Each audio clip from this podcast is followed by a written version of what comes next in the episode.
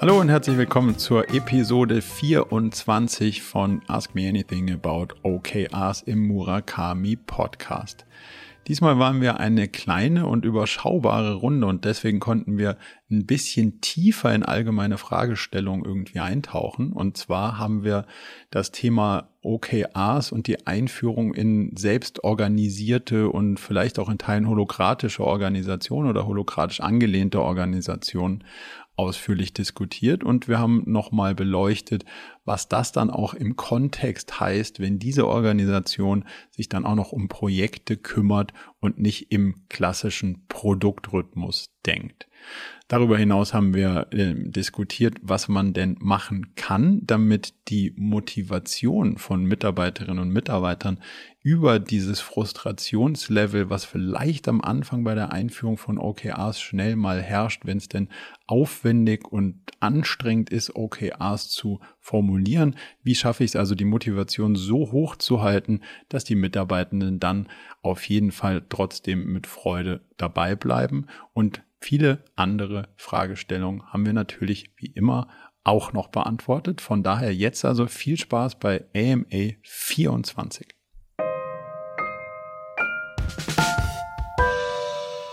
Von daher herzlich willkommen zu der kleinen, aber feinen Runde. Lasst uns gerne die Gelegenheit nutzen und dann ein paar Fragen ausführlich diskutieren, wenn ihr denn welche habt. Wer, wer mag denn anfangen? Kann schon anfangen. Ich bin ganz neu in der Runde. Ich war noch nie dabei. Ich weiß nicht, ob das ähm, häufiger so vorkommt, dass, also, dass die Leute Wiederholungstäter sind bei euch und dann regelmäßig in eure Runden kommen. Also das eigentlich erste, schon, ja. Genau, ich bin ja das allererste Mal dabei. Mein Name ist Anja Wegmann und ähm, ja, ich interessiere mich einfach für OKR, um das bei uns im Unternehmen einführen zu können und wollen. Also das ist der Plan auch. Ob das ein 100% reines OKR werden wird, wissen wir noch nicht. Das wollen okay. wir uns eben gerade erarbeiten, dass es auch passt zu unseren Anforderungen. Und deswegen bin ich ganz gespannt, welche Themen jetzt gerade so aufkommen. Ich habe natürlich auch so ein paar Fragen für mich mitgebracht, an was wir gerade arbeiten und war einfach neugierig auf das Format auch. Also meine Position bei uns im Unternehmen ist ähm, ich bin äh, verantwortlich für den Personalbereich und für die Organisationsentwicklung bei uns auch und, und die interne Kommunikation. Also das ist bei einem kleinen Mittelständler hatten immer viele Hüte auf. Und ähm, wie klein ist klein oder wie groß ist klein? 120 Mitarbeiter. Okay, aber das ist ja eine, eine schöne Größe auf jeden Fall. Genau, also wo man auch schon richtig arbeiten kann in Teams und Teamziele erarbeiten kann und auch von Bottom-up viel entwickeln kann. Und, und gibt es da jetzt konkret was, wo du dir sagst, okay, das sind so noch deine Fragezeichen, die ungelöst sind, bevor ihr das einführt oder was du abklopfen wollen würdest, weil du, weil du gesagt hast, ob es rein rassiges OKA wird, weißt du noch nicht. Wo, aus welcher Ecke kommen da eure Bedenken oder Überlegungen? Also vielleicht nochmal zum Anfang. Also wir sind gerade wirklich in den Anfängen, das zu planen und uns zu überlegen, passt das wirklich für uns? Ist es das? Das heißt, wir müssten in einem gewissen Rahmen dann auch irgendwann mal ähm, in, in, mit der Führungsebene eine Art ja, ersten, erste Schnupper äh, kennenlernen dieses Systems OKR machen, um dann die Fragen auch dort anzubringen. Ich selber habe mich so ein bisschen eingelesen, ein paar Kollegen von mir haben sich auch eingelesen in das Thema, aber wir sind wirklich noch ganz unbeleckt damit. Also wir haben letztes Jahr in einem Team so ein Pilotprojekt gefahren, wo Teamziele abgeleitet aus den Company-Zielen quartalsweise mit Key Results ähm, definiert worden und die immer gereviewt worden sind. Ähm, und das würden wir gerne für die, für die anderen Teams auch ausrollen eben. Das heißt, es gab, es gab schon erste, mhm. erst, erste Gehversuche. Genau. Wir haben es aber nicht ganz so ganz klassisch gemacht, so wie das in diesen, also wir haben es sehr, sehr hands-on und sehr pragmatisch umgesetzt, möchte ich mal sagen. Das würde ich sagen, das ist ja auch der beste, mhm. der beste Ansatz. So würden wir es ja auch immer machen. Was meinst du mit nicht ganz klassisch? Also wo? Also wenn ich mich jetzt so erinnere an die Bilder, die ich mal von OKR gesehen habe, ist ähm, ich glaube, was so ein bisschen gefehlt hat, ist dieses Bottom-up wirklich durchzureichen, wieder bis nach oben, dass wir auch wirklich einen OKR-Master eingesetzt haben für das Team. jemanden, der das wirklich komplett steuert, so als neutraler Außen, von einer neutraleren Außensicht her. Das haben wir nicht gemacht. Also diese zwei Punkte haben mir ein bisschen gefehlt. Weil da muss man also natürlich zur Abgrenzung sagen, es gibt natürlich unterschiedliche Interpretationen und eine OKR-Masterrolle und eine OKR-Champion-Rolle, wie wir sie definieren, mhm. die unterscheiden sich auch inhaltlich so ein Stück und natürlich auch dadurch, dass man, dass wir jetzt zum Beispiel nicht sagen, dass jedes Team einen eigenen Champion braucht, der das irgendwie mhm. aus der Seitenlinie sozusagen managt oder coacht, besser gesagt, sondern dass wir glauben, dass das die Führungsaufgabe ist, mit OKRs zu steuern und dann natürlich es einen OKR-Champion braucht, der das große Ganze überblickt und sozusagen der Wächter des gesamten Systems ist, ähm, aber nicht auf Einzel-Team-Ebene sozusagen in so einer, wie analog zu einem Scrum Master. Da sehen wir das ja so ein bisschen, so ein mhm. bisschen anders und das würden wir an der Stelle ähm, vielleicht so zu der Abgrenzung. Also da kannst du ja auch nochmal drauf schauen, ob ihr das wirklich braucht, dass jedes Team so ein, so ein Master Champion wie auch immer hat.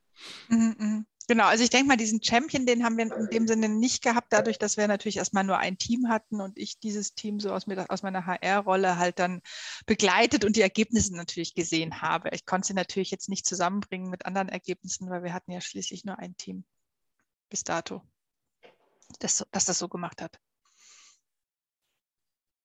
Gibt es noch eine konkrete Frage, die wir, die, wir, die wir beleuchten sollen oder würdest du erstmal so ein bisschen dich eine konkrete Frage habe ich noch in Richtung, ähm, wie verknüpft ihr das oder was habt ihr für Erfahrungen, wenn man auf die, von den Teamzielen runter zu den individuellen Feedbackgesprächen geht? Also wie wird da diese, diese Verbindung immer wieder hergestellt, dass auch die, wir wollen auch quartalsweise die Feedbackgespräche jetzt einführen, dass wir ähm, das gut mit den OKR-Runden verbinden? Spannender Punkt. Kannst du mal definieren, was ihr sozusagen als Feedback-Gespräch versteht? Also was ist da alles drin? Weil das ja, da ist ja so ein bisschen diese ganze mhm. Wolke des Performance-Managements in Teilen subsumiert und die muss man da ordentlich raus rausdiffundieren, damit das nicht zu Verwirrungen stiftet. Kannst du, kannst du genau. das mal kurz? Genau, also was wir nicht machen, ist, dass wir Performance Management in dem Sinne machen, dass wir wirklich so eine klassische Benotung, Bewertung der Leistung und der Performance vornehmen. Davon sind wir schon lange abgekommen. Das äh, hat uns haben wir früher aus dem Konzern raus mal gemacht, ähm, haben uns aber, nachdem wir dann selbstständig geworden sind, ähm, uns abgewöhnt, ich glaube auch erfolgreich und ähm, für uns sind Feedbackgespräche wirklich Feedback vom, vom Mitarbeiter, wie es ihm momentan geht, Feedback an den Vorgesetzten und dann Feedback vom Vorgesetzten wiederum an den Mitarbeitern und dann wirklich an Maßnahmen, an individuellen Entwicklungsmaßnahmen ähm, und ähm, ja, Aufgaben, Tätigkeiten für die nächsten Wochen, Monate zu arbeiten.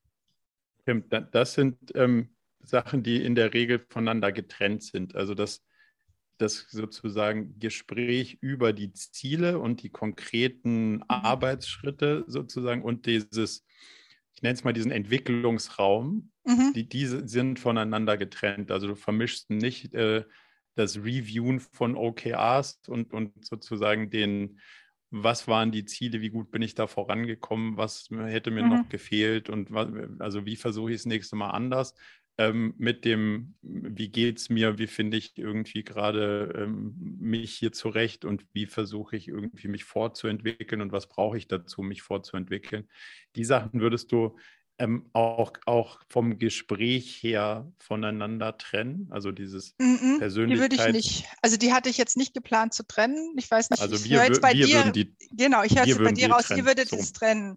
Mhm. Genau weil es halt gen genau irgendwie in der Vermischung nicht darum geht, inhaltliche Ergebnisse mit diesem mhm. Persönlichkeits persönlichen Entwicklungspart sozusagen miteinander zu vermischen, sondern die getrennt voneinander zu betrachten ähm, und da auch nicht zu vermischen, weil in Komplexität musst du, ja, musst du ja bedenken, ist die Ursache und die Wirkung nicht immer klar mhm. zu belegen. Demzufolge sagt das Ergebnis nicht zwingend was über die, die, Leistung von den Leuten aus und damit man da nicht in so eine Art Missverständnis reingerätscht, trennt man das idealerweise. In welcher Frequenz würdet ihr das dann machen? Also du, du, hast ja dann zwei Parts, die dann in einer gewissen Frequenz ja. auftreten müssen. Also das klassische Feedback und dann wieder die, die Zielbewertung oder die, die, die Also wir glauben, dass das, dass das dieses Feedback-Ding eine Konstante eigentlich ist. Also dass du im fortwährenden Feedback-Prozess bist und es gar nicht so institutionalisieren musst, aber es, damit es dann auch wirklich mal konstitutionell ähm, irgendwo verankert ist, mhm. gibt es ein bis zweimal im Jahr solche Fixpunkte. Aber der, der zentrale Teil dieser Feedback-Kultur findet, glaube ich, im täglichen Doing statt, weil äh, die Rolle der Führungskraft aus so einer coachenden Haltung herauskommt. Ähm, also nicht nur coachen, das muss man auch immer nochmal gerade rücken. Mhm. Also es hat ja trotzdem auch eine inhaltliche Verantwortung irgendwie. Ähm, aber also diese konstante Feedback-Diskussion kommt sozusagen im täglichen Miteinander so stark vor, dass ich nicht quartalsweise einen fixen Touchpoint dazu brauche. So würde ich es mal zusammen dampfen. Mhm, mh. Das kommt aber natürlich auf die Teamgröße dann auch an. Also das ist natürlich, wie, wie stark kann ich, hm, kommt eher auf wie oder wie nah bin ich an all meinen Mitarbeitern dran.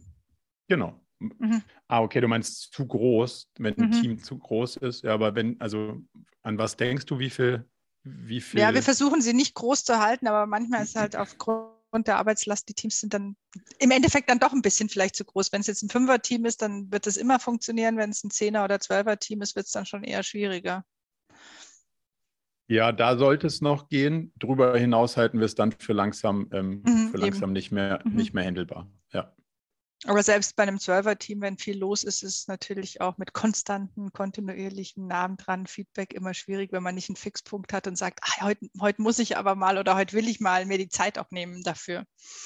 Genau, aber du hast ja sozusagen mhm. in dem OKR-Kontext wöchentlichen Fixpunkt mit den Leuten. Und mhm. da, da kannst du ja sozusagen nah dran bleiben am mhm. Austausch mhm. und an den Leuten. Deswegen ist das, glaube ich, keine, ähm, wenn man sich sozusagen an die OKR-Regeln, Meetings hält, dann hast du auf jeden Fall ja feste Touchpoints und die lohnen sich dann auch dafür zu mhm. nutzen. So. Mhm. Aber die sind immer im Team, die sind ja nicht eins zu eins. Doch, die sind doch eins zu eins. Wenn die du eine eins zu eins Leadership-Beziehung hast, hast du sowohl ein Team als auch eine eins zu eins Touchpoint. Mhm, mhm. Okay. Und daraus ergibt sich dann sozusagen, dass, dass du ja in Berührung kommst und dann kannst du da auch schon mal das Ohr mhm. an die Schiene legen und, und richtig zuhören. So würde ich es zumindest mal sagen. Mhm, mhm. Gut. Passt das soweit? Passt erstmal soweit, genau. Ich höre mal zu, was bei den anderen so ansteht habe ich hier mal mit einem Auge in den Chat ge gelurrt. Ähm, erstaunlicherweise haben wir heute es noch geschafft, keine Frage zu sammeln. Von daher gerne jetzt mal die, die offene Frage in die Runde. Wer, wer hätte denn noch was, was wir gerne diskutieren wollen, können, sollen, dürfen? Timo. Ähm, mich, mich würde interessieren, ähm, also ich habe noch nie mit OKRs gearbeitet. Wir äh, sind ein IT-Dienstleister und haben so vor einem halben Jahr auf äh, selbstorganisierte Teams unsere Organisationsform umgestellt und äh, stellen jetzt fest, dass es äh, mehr Führung und mehr Klarheit braucht als vorher eigentlich, um diese, um diese Leitplanken und, und Rahmen äh, mitzugeben. Und ähm, was mich interessieren würde, was beobachtet ihr bei anderen, ist so der, der größte Fehler, den man machen kann bei der Einführung von OKRs? Was ich so höre ja, von anderen ist, man kann es sehr leicht einführen, aber es ist sehr schwierig nachzuhalten.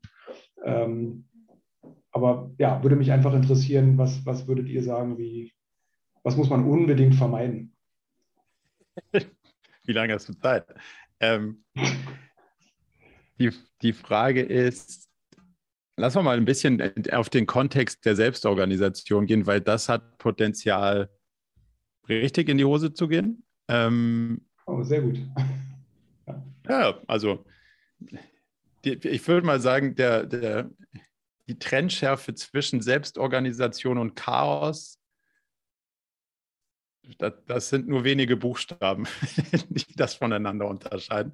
Und es wird sehr, also dafür wird sehr viel interpretiert und wir sehen auch sehr viel, was missinterpretiert wird. Und wenn du zu viele, also wenn du zu viele undefinierte Komponenten hast, dann hast du halt eine Gleichung, die unlösbar ist und damit wird es chaotisch und das schafft den Leuten nicht mehr Orientierung und Freiheit, sondern ähm, das Gegenteil davon und das würden wir ja gerne vermeiden. Also Vielleicht können wir kurz eine, eine, Minute auf der Definition verwenden. Was heißt denn Selbstorganisation für euch? Also welche, ähm, welches, auf welches ideologische Konzept baut ihr da auf? Vielleicht kannst du das nochmal irgendwie in zwei, zwei, drei Sätzen beleuchten. Ja, also uns gibt es seit knapp acht Jahren und äh, wie, das, wie das so ist in so einem wachsenden Unternehmen, am Anfang freuen sich alle, dass es keine oder nur flache Hierarchien gibt.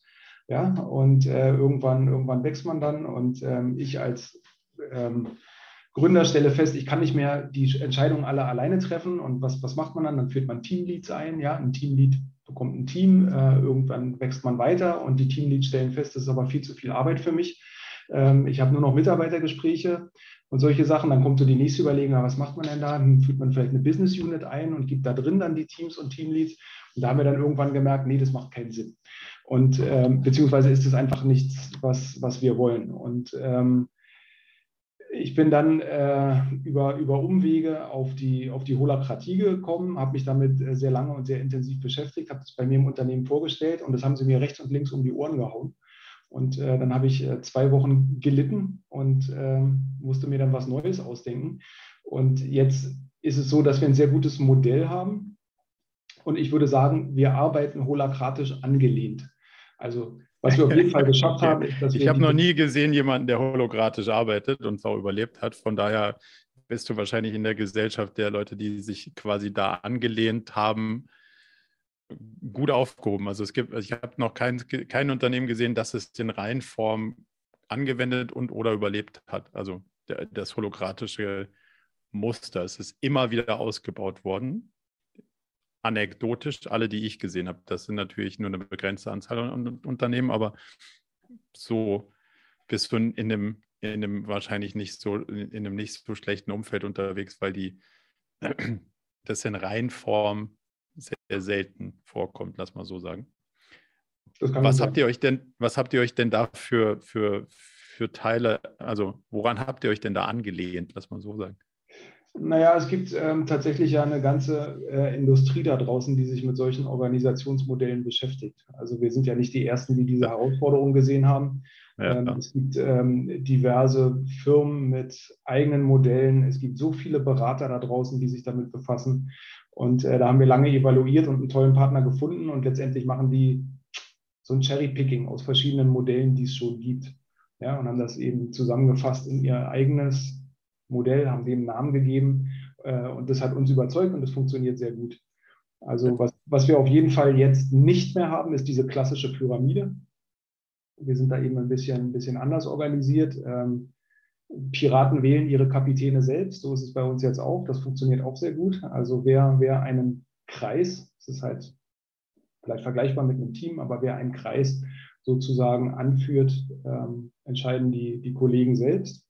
Und äh, eine, eine Personenhierarchie, wie es sie früher mal gab, ist gewichen einer Purpose-Hierarchie. Also man kann sich das vorstellen wie aus dem Biologieunterricht, so, so eine Zelle, wie so ein Bild von einer Zelle, ja, die sich, die sich teilt. Also am Ende hast du halt Kreise mit lauter anderen Kreisen da drin.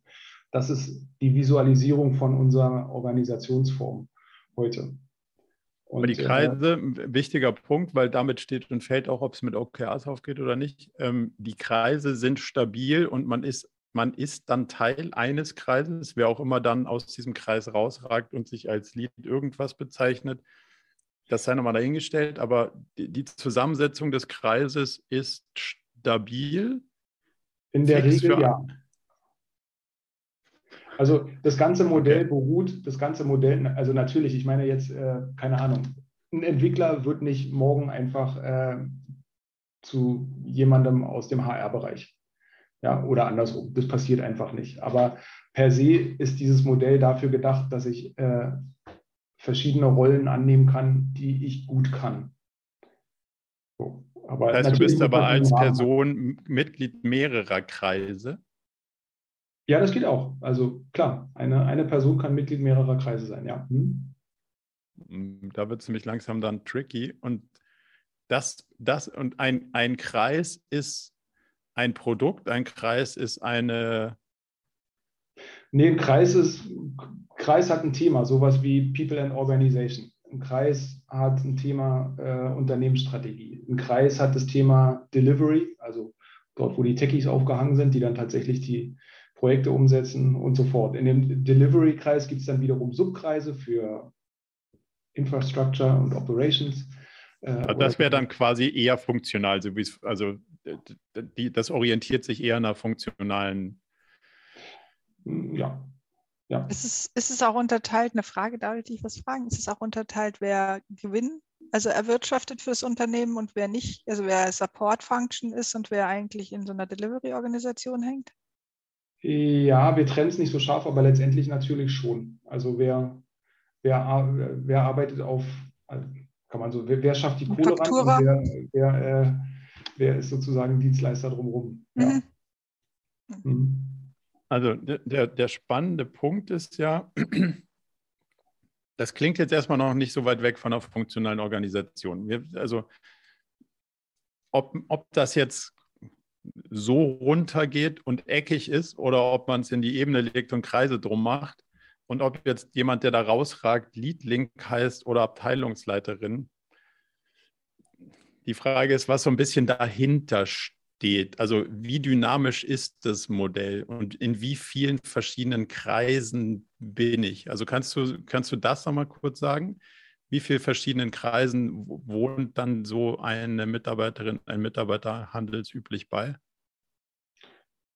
Ich würde mal sagen, die meisten haben tatsächlich eine Rolle in einem Kreis, aber bei manchen ist es vielleicht auf zwei oder drei Kreise ausgedehnt. Okay, aber dann ist es dann ist es deutlich weniger hologratisch ähm, und deutlich stabiler, als es, als es klang, sagen wir es mal so. Äh, ja, wahrscheinlich, weil es eben auch einfach mit, mit unserem Geschäftsmodell zu tun hat. Letztendlich verkaufen wir unsere Zeit, wir arbeiten auf, äh, auf Kundenprojekte. Das ist der zweite Punkt, ja. Und mhm. da, da kann man natürlich nur nach Belieben freidrehen. das kommt drauf an. Wir verkaufen auch unsere Zeit und wir drehen relativ frei, würde ich behaupten, aber das ist ein anderes Ding. Ähm, schau, warum ich da so frage, ist, da, da, steht und fällt viel. Wenn die Kreise dynamisch sind und ich, also wenn eine Person fünf Kreisen inne wohnt und andersrum damit keinem Kreis irgendwie so richtig klar ist, wer jetzt eigentlich so wirklich dazugehört und zwar wie viel, dann kann ja auch kein Kreis genau sagen, was am Ende dabei rauskommt. So. Da interpretierst du aber eine Menge rein in das, was ich gesagt habe. Nee, nee, ich sage nur, also ich sage, wenn es so wäre, das habe ich jetzt bei dir nicht wahrgenommen. Okay. Ich, ich sage ich sag nur, deswegen ist es wichtig, genau zu schauen, wie sind denn diese Kreise jetzt aufgehängt und gedacht? Weil wenn es so ist, wie ich gerade gesagt habe, hast du relativ wenig Chance, da einen Strich drunter zu ziehen und zu sagen, ah, dieser Kreis hat jetzt folgende Ressourcen für ein Quartal, so ungefähr. Und dem gegenüber steht natürlich auch eine gewisse Me Möglichkeit und Fähigkeit aus den Ressourcen, die ich habe, eine gewisse, ein gewisses Ziel zu erreichen, weil das korreliert ja stark. Also wenn du mir sagst, ich habe zehn Leute, aber die haben nur die Hälfte der Zeit Zeit, das ist was anderes, als wenn ich zehn Leute habe, die die ganze Zeit Zeit haben. Mhm. So, ja. das heißt, da, da steckt ein essentieller Faktor drin, um dieses wie auch immer geartete Kreismodell mit OKRs zu verheiraten, dass überhaupt erstmal klar ist, wer ist denn eigentlich in welchem Kreis, wofür ist der Kreis zuständig und wie viele Ressourcen ver, ja, veranschaulicht das denn so. Das habe ich jetzt bei dir als nicht, nicht zwingend kritisch wahrgenommen. Ich wollte dir nur nochmal kontrastieren, wann es kritisch bis unmöglich wird. Okay, verstehe. Mhm. Wenn der Kreis sich nicht um eine, sagen wir mal, Unternehmensstrategie, People und Organization, sondern um ein Ziel rankt. Lass sagen, unsere neue Website, um irgendwas Banales zu sagen. Also um ein Ziel. Und jetzt baut sich der Kreis um dieses Ziel dann wird es chancenlos, mit OKR irgendwas Sinnvolles bei rauszumachen. Das sieht man auch. Ich sage es, also ich habe es nicht verstanden, dass ihr es macht. Ich sage es nur, damit du nicht auf die Idee kommst, das zu machen und es dann mit OKRs zu verheiraten. Ähm, weil dann wird es un, also un, unlösbar. Okay. So wie ich dich aber verstanden habe, ist, du hast jetzt, den, sagen wir mal, die, die PO-Kreis und Unternehmensstrategiekreise, Delivery-Kreise, so. Und die sind halbwegs stabil, plus ja. minus eins, zwei Personen. Ja. Jetzt können die ja sagen, was jeder einzelne Kreis sich vornimmt an Zielen. Mhm. Und früher hätte man das nach oben diffundiert, jetzt muss man es halt in die Mitte diffundieren, weil irgendwo werden sich die Kreise ja dann auch zusammenfinden und die Entsendeten, wie hast du es genannt, die Kapitäne der Piraten, die werden ja irgendwo zusammenkommen und dann darüber diskutieren, so, hey, jetzt haben wir zu viele Themen für zu wenig Ressourcen und wie müssen wir uns jetzt entscheiden? Also ich, ich weiß nicht, ob ich dich missverstanden habe, aber die, die Ziele, die werden nicht von den Kreisen selbst definiert. Also, das wäre aber schade.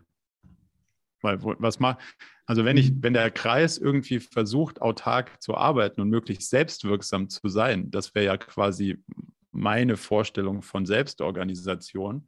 Nee, das, das, also das wäre das, wär das, was ich äh, als Chaos bezeichnen würde. Es gibt, ähm, es gibt eine, eine Purpose-Hierarchie. Das heißt, der, der umschließendste Kreis, der verfolgt ein Anliegen. Und darum dreht sich alles. Und jeder Subkreis wiederum hat eine, einen Purpose, um den Purpose des umschließenden Kreises zu bedienen. Und dafür eignen sich jedenfalls nach meinem bisherigen Verständnis OKRs super, weil ich nämlich die Ziele, die abstrakten Ziele in die Kreise geben kann. Und wie sie das machen, das ist autark. Da gibt es niemand, der sagt rechts oder links lang. Am Ende zählt das Ergebnis. Ja, ich, also ich verstehe, wo du herkommst. Ich unterstreiche das auch. Ähm,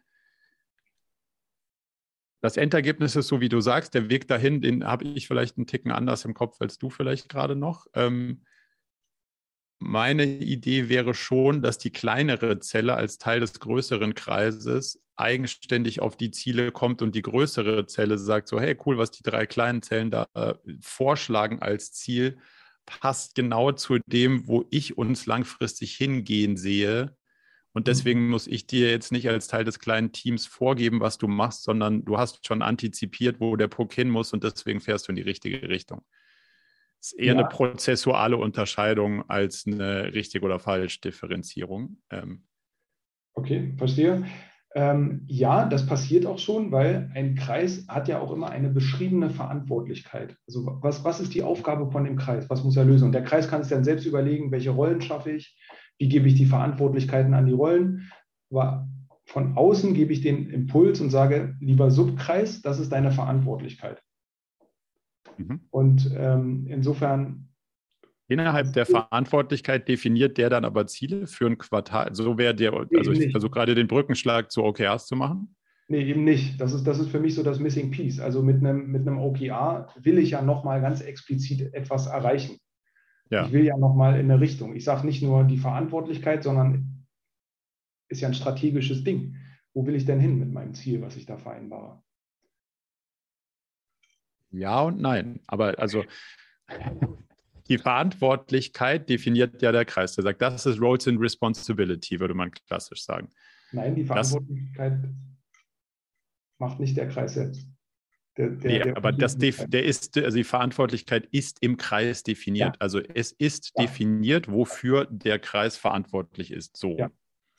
So, und daraus ergibt sich natürlich auch, was kann ich denn jetzt mit den Ressourcen, wenn ich diese Verantwortung habe als Kreis und was kann ich denn jetzt aus den Ressourcen, die ich habe, am sinnvollsten für Ziele erreichen, um langfristig in die richtige Richtung zu kommen? Das würden wir mhm. Strategien nennen.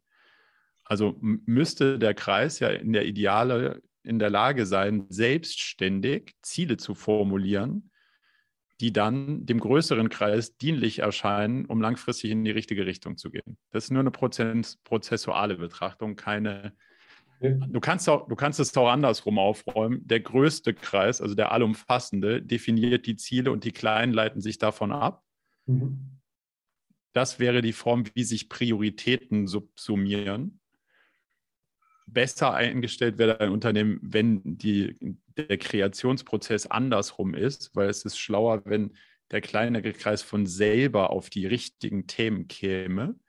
Ob er das von Anfang an tut oder nicht, kommt drauf an, aber das wäre sozusagen das Bild, wo wir langfristig hinwollen, mhm. dass der Rahmen, deswegen funktioniert OKRs ja auch in, in starkem Kontext zu Vision, Mission, Strategie, der Rahmen so stark klar ist, dass die Leute wissen, wir wollen langfristig in die Richtung. Und deswegen können sie schon antizipieren, worauf sie innerhalb ihres Spielfelds ihre Ressourcen setzen, um bestimmte Ziele zu erreichen, damit wir langfristig in die richtige Richtung kommen. So wäre das, das sozusagen das Zusammenspiel über den längeren Zeitverlauf. Okay. So. Und jetzt ist deine Ursprungsfrage war ja, aber wir, wir haben ja glücklicherweise ein bisschen, bisschen Möglichkeiten, hier so ein bisschen tief reinzutauchen. Deine Ursprungsfrage war ja, worauf muss ich achten, was darf ich auf keinen Fall irgendwie, also was sollte ich auf keinen Fall machen, um nicht bereits gemachte Fehler zu machen. So.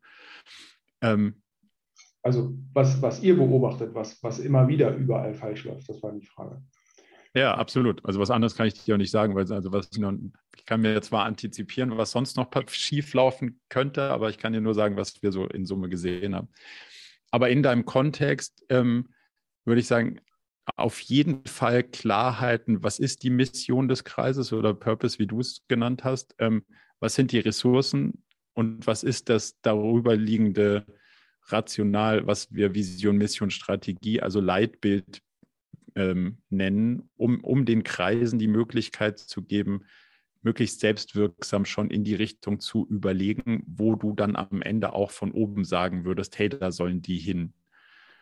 Ähm, das wäre das, wär das eine. Also diesen Rahmen nicht nur in, innerhalb des, wofür ist der Kreis verantwortlich, festziehen, sondern auch, wo will die ganze Organisation in 12 bis 24 Monaten hin im Sinne von, worauf setzen wir nicht, was hätten wir gerne, dass bei rauskommt. Also Strategien sind keine Ziele, sondern es ist darauf setzen wir in den nächsten 24 Monaten verstärkt unseren Fokus, respektive auch unsere Ressourcen. Das wäre so, glaube ich, ein essentieller Teil.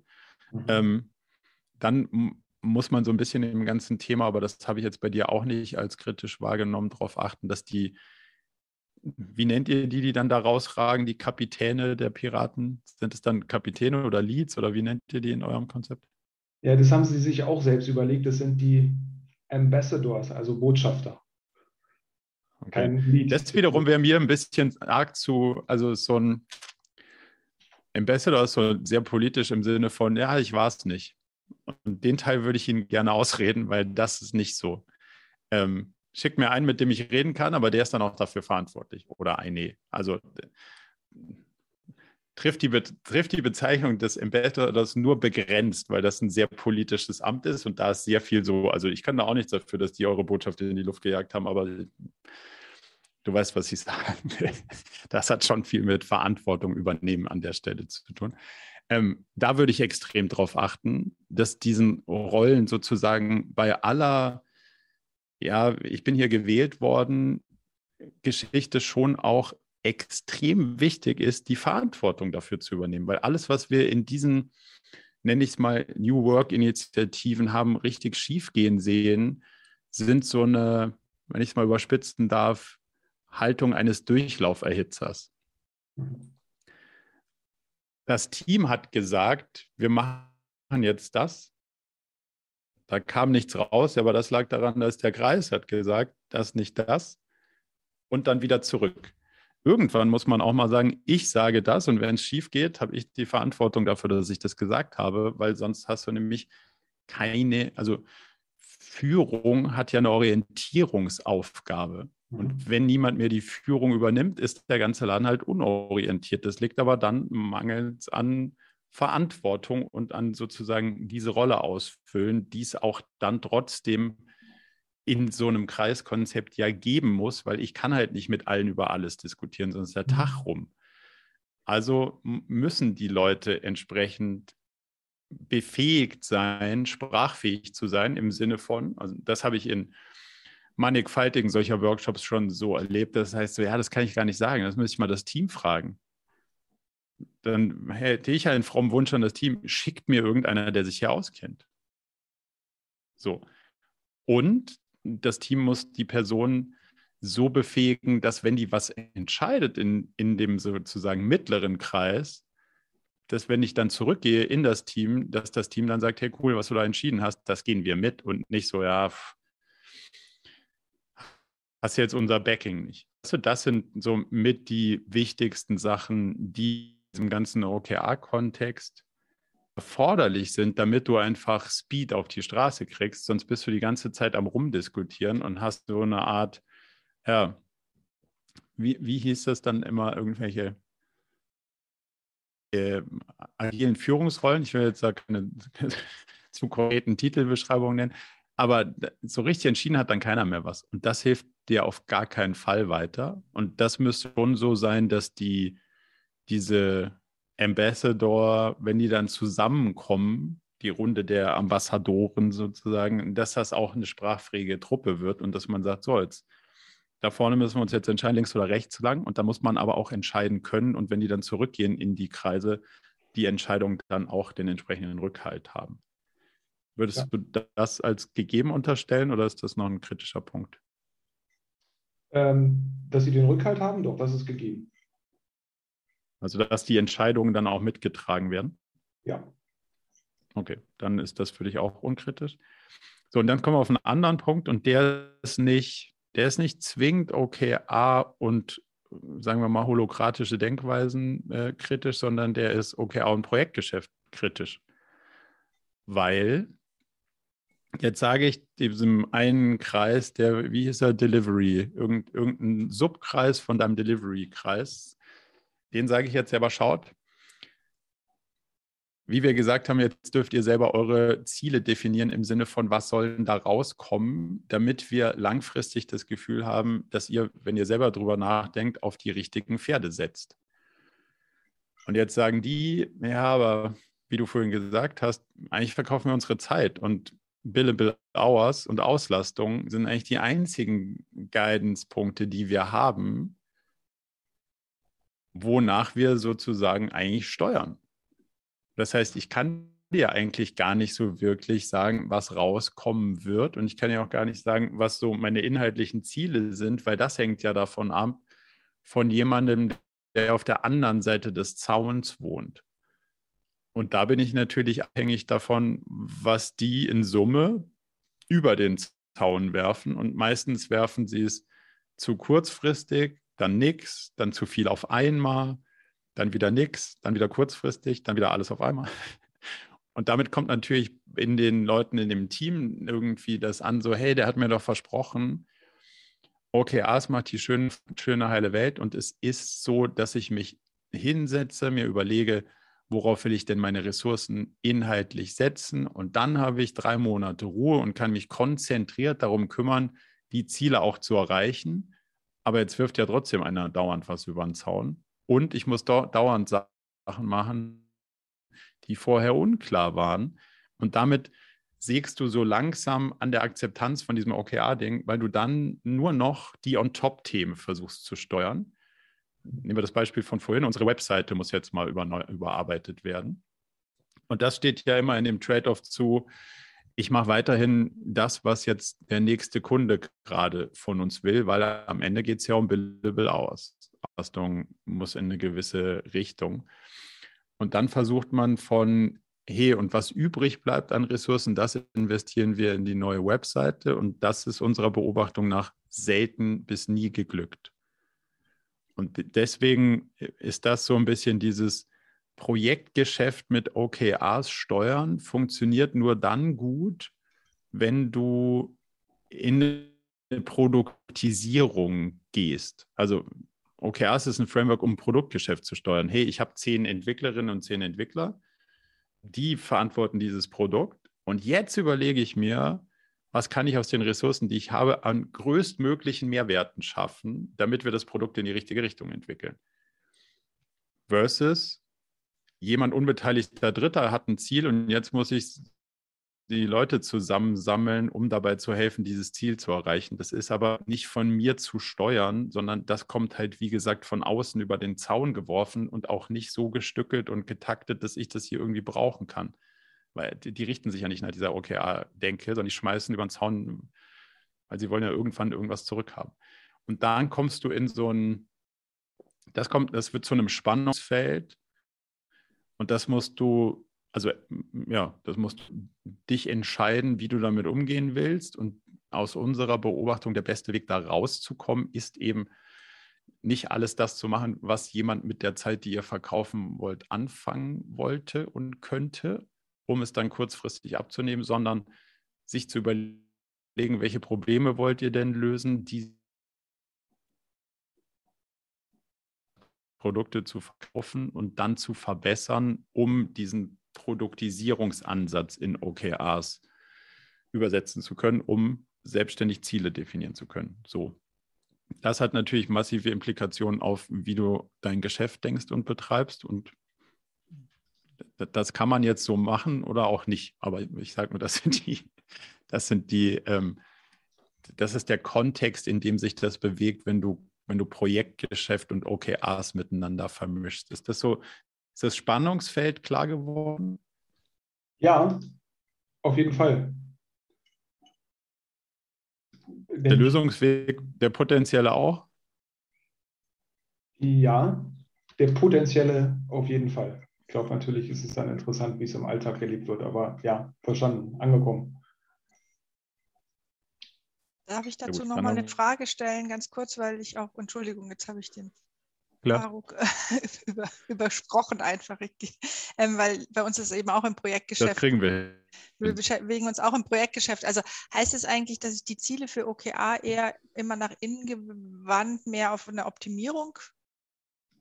Nee, das heißt, das Projektgeschäft und OKR sind keine Freunde. Also ja, dafür ja, ist das. Das habe ich, hab ich schon verstanden, genau. Genau. So, und jetzt ist die Frage, wenn du ein Projektmanagement-Tool brauchst, ist okay, also nicht die Antwort. Nee, das ist schon klar. Wenn mhm. man es, genau, jetzt ist die Frage, wo kann es trotzdem helfen? Mhm. Und jetzt ist ein Ausweg, den du gerade gemacht hast, wir machen nur die internen Sachen. Mhm. Das haben wir schon sehr oft gesehen und sehr selten funktionieren sehen, mhm. weil die dann, also das, das untersteht der Theorie, wir nehmen dafür dann die dann noch übrigen Ressourcen. Aber wie willst du denn sagen, wie viel, mhm. viel Ressourcen? Also das ist alles, was ich in OK und damit verspreche dir Anja ich Ende des Quartals von dir und dann sagst du ähm, mhm. das und das und das und das und das. Wenn keiner anruft, wenn viele anrufen, kriegst du nichts. Mhm. So, und jetzt kann ich damit irgendwie dealen. Dann kann ich sagen, okay, das sind also die Ziele, die kommen, wenn ich Glück habe. Auf der Auftragsseite läuft es nicht so, dann kommen wir inhaltlich viel voran. Das ist aber halt ein, also ein irgendwie. Also ertragen, damit ich in meinen OKRs Glück habe, um weit voranzukommen.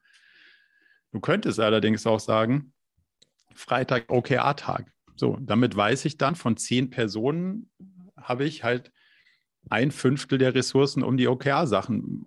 Wenn Freitag jemand sagt, hey, das Kundending, dann sagen die, nee, geht nicht, weil so.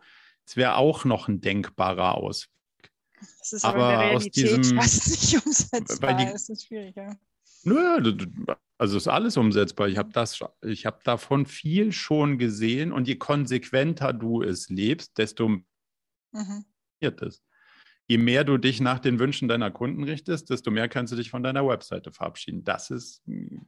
würde ich sagen, fast schon evident. Das ist mhm. schon raus aus dem Anekdotischen, weil das ist schon hundertfach bewiesen, dass das der, der Trade-off, ja, ich verkaufe 70 Prozent meiner Zeit, dann habe ich noch 30 Prozent übrig, um eigene Sachen zu machen. Nee, die 30 Prozent sind schon an den Reibungsverlusten das mit den 70 Prozent Billable Hours irgendwie halbwegs hinzukriegen. Da sind die 30 Prozent schon weg. Dann kommt noch eine Kaffeemaschine und Facebook dazu.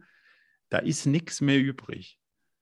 Und aus mhm. dem, was nichts mehr übrig ist, kann ich dann dieser Illusion, aber damit kriege ich doch die neue Webseite online.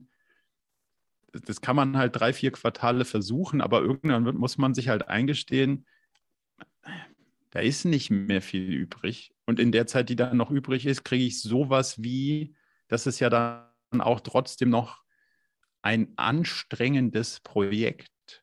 Da muss ich ja trotzdem noch frisch drüber nachdenken und mich konstruiert da, da, da sozusagen vorrobben. Das kommt dann da nicht mehr bei raus, wenn ich dem keine Ressourcen einräume. Wenn ich sage, also Billable Hours von 70 heißt irgendwie Projektlast von 100, also muss ich Billable Hours auf 50 haben, um Projektlast auf 70 zu haben, heißt, dann habe ich noch irgendwie ein bisschen Puffer, den ich noch zusätzlich für interne. Das ist ja ein Trade-off so und den muss ich an OKRs sichtbar machen. Mhm. So, und dann kann ich natürlich auch sagen, hm, Billable Hours alleine ist irgendwie wahrscheinlich, führt ja nicht zur Kundenzufriedenheit. Das ist ja der interessante Teil. Das macht ja nur uns happy, also so bedingt auf jeden Fall, zumindest mal auf der Cash-Seite. Aber das heißt ja noch nicht, dass der Kunde kriegt, was er will. So, und wenn ich jetzt frage, hm, was soll, der, was, was soll am Ende beim Kunden rauskommen, dann kann ich das ja auch versuchen, in Ziele zu überführen. Und wenn ich es eh schon versucht habe, in Ziele zu überführen, dann kann ich das ja auch in OKRs packen. Also kann ich ja eigentlich mein Gesamtuniversum dann doch da reinpacken, wenn ich nicht auf Billable Hours aus bin, sondern wenn ich sage, hey, diese drei Sachen machen wir, damit der Kunde A happy ist, inhaltlich. Das führt dann zu so einer Billable Auslastung von X ungefähr, damit können wir die Rechnung bezahlen. Und dann packe ich noch das da rein, und wenn jetzt ein neuer Kunde anruft und sagt, ja, könnt ihr mal nächste Woche, muss ich sagen, nee, kann ich nicht. Warum? Weil ich habe schon was anderes vor. Hm. Ja, okay. Also, verstanden. Also, aber das wäre dann nochmal ein Thema, in das man ganz tief reingehen könnte nochmal. ich habe 20 Jahre Agentur gemacht. Ich, also, ich kenne das Konzept durchaus. Und ich habe erst angefangen, für mich festzustellen, dass es mir A, Spaß macht und B, auch wirtschaftlich so funktioniert, wie ich es mir vorstelle, wenn ich aufgehört habe, alles zu machen, was irgendeiner von mir haben wollte. Hm. Seit wir sagen, nee, machen wir alles nicht. Könntet ihr eine Kampagne für unsere Webseite machen, die online-marketingmäßig erfolgreich ist, würde ich sagen, ja, wahrscheinlich schon. Mhm. Sollten wir das tun? Nein. Deswegen machen wir es nicht, auch wenn jemand unsere Zeit dafür kaufen wollen würde. So, das, das ist mein ganz persönlicher Erfahrungsweg da. Und deswegen kann ich auch, also weil ich ihn beschritten habe, sagen, es hat mir zumindest mal was gebracht. Ob das für euch das Richtige ist, muss jeder für sich selber beurteilen. Aber kann zumindest mal sagen, es funktioniert auch im Dienstleistungsbereich produktisiert zu denken und dann diesen Trade-off zu machen und zu sagen, nee, können wir nicht, weil wir haben schon was anderes vor. Mhm. Frau, du hast noch eine, eine Frage dazu.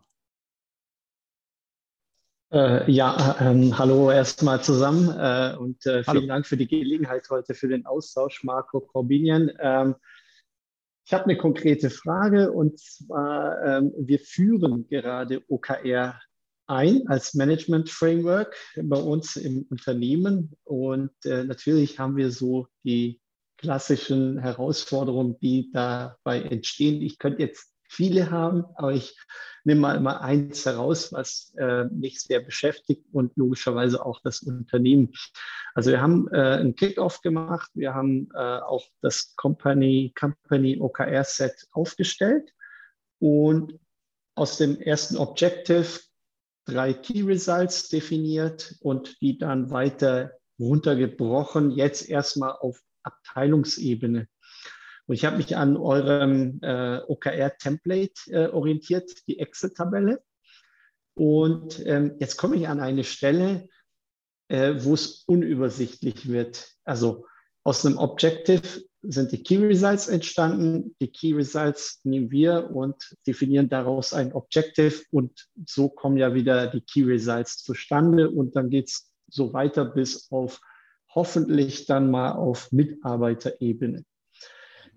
Und bei dem ganzen Runterbrechen verliere ich jetzt so die Übersicht, wo ich einfach nicht mehr weiß, wie kann ich diese Konsistenz herstellen, dass jederzeit klar ist, äh, welche Key Results zahlen auf welches Objective ein und quasi in der Pyramide wieder am Ende oben ankommen bei den Company OKRs Das ist die Frage, warum willst du das machen? Hm, warum ich, äh, kannst du noch die Frage konkretisieren? Warum ja, ich? warum, will, warum willst du das sozusagen quasi, also ich verstehe deine Frage so, du willst es sozusagen über mehrere Ebenen nachvollziehbar machen. Dieses Key Result da unten links auf der dritten Ebene, wenn ich dran ziehe, hat irgendwie eine direkte Beziehung da oben und das soll ein unbeteiligter Dritter nachvollziehen können. Korrekt, korrekt. Ja. Äh, äh, ja. Und meine Frage ist, was versprichst du dir an Benefit davon, das zu tun? Mhm. Also naja, es ist sicher, also, es ist systemisch sicher interessant, keine Frage. Ähm, aber was ist der konkrete Benefit, den du dir davon versprichst? Also zum einen habe ich das so äh, für mich verstanden, dass das so aufgebaut wird, dass einmal die OKRs runtergedröselt werden, sodass ja. es eine Transparenz gibt, dass jeder jederzeit äh, weiß, welches OKR-Set hat jetzt der Faruk für sich auf der Company-Ebene und was hat der Abteilungsleiter X und Y. So, und ähm, dann gibt es ja die Überschneidungen, also wer supportet, wer arbeitet, wer verantwortet dieses Set, mhm. äh, so dass man immer ähm, einfach weiß, wenn ich jetzt den Mitarbeiter nehme, den Einzelnen, dass er weiß, mein Set zahlt ein in ein übergeordnetes etc. etc. So, und ja. ich habe das jetzt für mich, das ist jetzt die Frage, vielleicht entsteht dadurch auch die Komplexität oder die Schwierigkeit, verstanden, dass das so stringent auch nach unten nachvollziehbar ist und nach oben genauso. Damit keine logisch, Entkopplung stattfindet.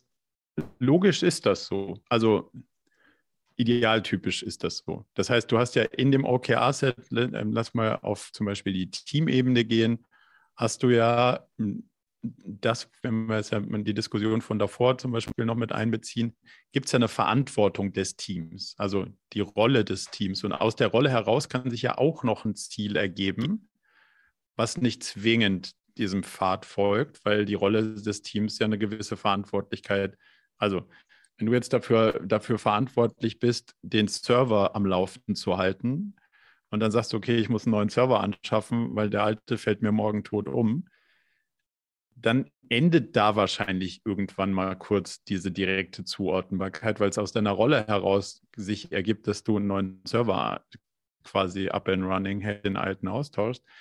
Aber du kannst mir jetzt nicht genau sagen, das leite ich aus diesem Key Result da oben ab, weil das interessiert mich auf Management-Ebene nur begrenzt. Warum? Weil es dafür deine Rolle ist. So. Das heißt, also es gibt systemimmanent Sachen, da endet der rote Faden weil er aus der Rolle quasi abgeleitet wird. Und das andere ist, ja, wenn du das, wenn du das sozusagen versuchst, kausal zu herzuleiten, sollte das so sein. Dieses führt dazu, dass das passiert und das passiert dann auf der nächsten Ebene und so weiter. Der Benefit, das sozusagen transparent zu halten, der ist nicht sonderlich hoch, weil es redet halt nicht jemand auf der siebten Ebene mit jemand auf der ersten Ebene und sagt, guck mal, das Ergebnis habe ich gezählt und, und wenn ich alle Ebenen dazwischen überspringe, wirkt das hier oben, sondern ich rede halt immer mit der nächsten Ebene und die wieder mit der nächsten Ebene und die wieder mit der nächsten Ebene. Hoch und runter. Mhm. Das heißt, das hat ja eine Übersetzungsleistung und eine Verdichtungsfunktion.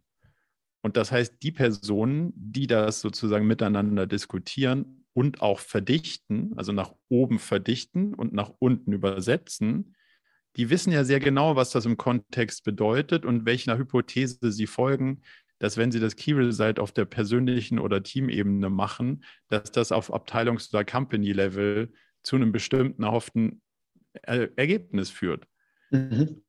Aber diese Übersetzungsleistung findet ja immer so statt, dass ich immer eingebettet bin in den, Kon in, in, in den Diskurs mit der nächsten Ebene.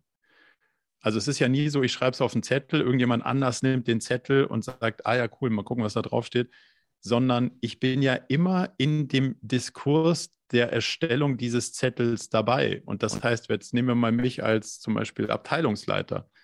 Ich bin ja Teil des Leadership-Teams und bin mhm. in der Diskussion des Company-Sets dabei, verantworte mein Abteilungsset, bin aber auch in der Diskussion der darunterliegenden Teamsets dabei, weil jeder sozusagen sein Teamset mit mir abstimmt und ich mit meinem gesamten, mit meiner gesamten Abteilung, das Abteilungsset, was sich ja sozusagen aus den Teamsets speist.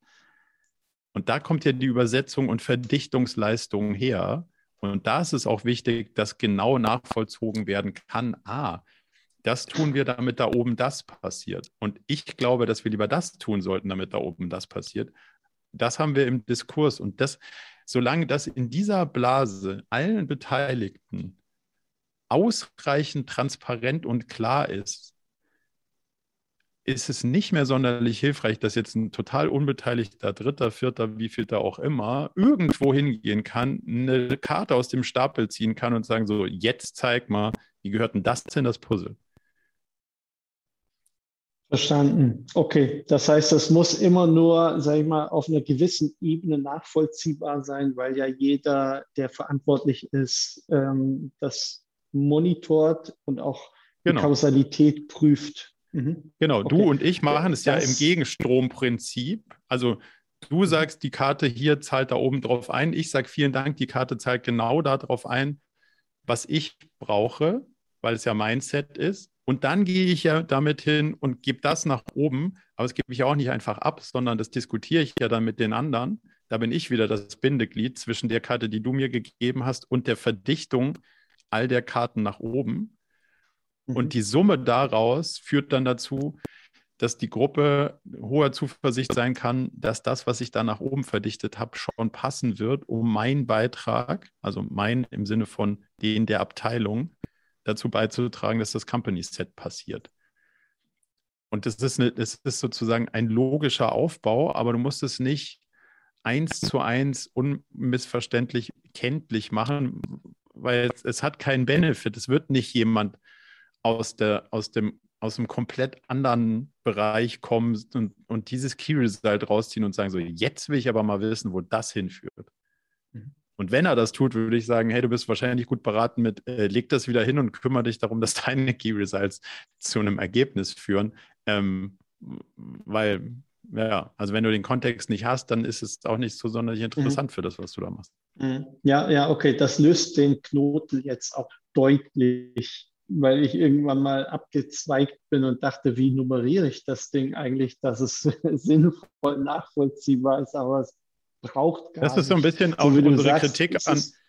Das, also viele OKR-Software macht das ja super transparent. Da ich mir, ja, ja klar, aber wozu? Also wer hat dann irgendwie einen Benefit davon, das zu sehen und welchen Diskussionsvorteil habe ich danach damit, den ich vorher nicht hatte, der auch relevant ist und nicht den, den theoretischen Case, es könnte mal irgendwann irgendjemanden interessieren, sondern den praktischen Case, ähm, was das mir für einen Benefit liefert. So.